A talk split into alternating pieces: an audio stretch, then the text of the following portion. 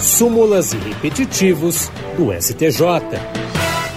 E hoje vamos falar sobre recurso repetitivo. A primeira sessão do Superior Tribunal de Justiça fixou teses a respeito da necessidade de autorização dos beneficiários para que o sindicato, como substituto processual, possa reter os honorários advocatícios contratuais no cumprimento individual de sentença coletiva. A primeira tese diz que antes da vigência do parágrafo 7 do artigo 22 do Estatuto da Ordem dos Advogados do Brasil, é necessária a apresentação dos contratos celebrados com cada um dos filiados ou beneficiários para que o sindicato possa reter os honorários contratuais sobre o montante da condenação.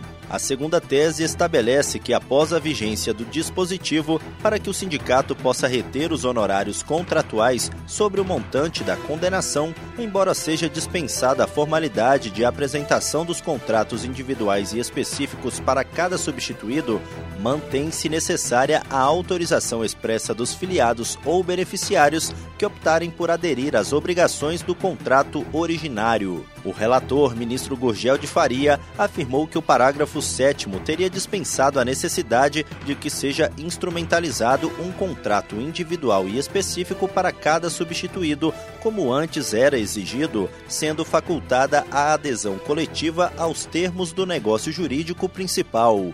O ministro ponderou que a norma não dispensou a autorização expressa dos integrantes da categoria que optem voluntariamente por aderir às cláusulas do ajuste como pressuposto para a retenção dos honorários estabelecidos no contrato originário. As teses foram firmadas sob o rito dos recursos repetitivos e vão orientar os demais tribunais do país quando julgarem casos com idêntica questão de direito.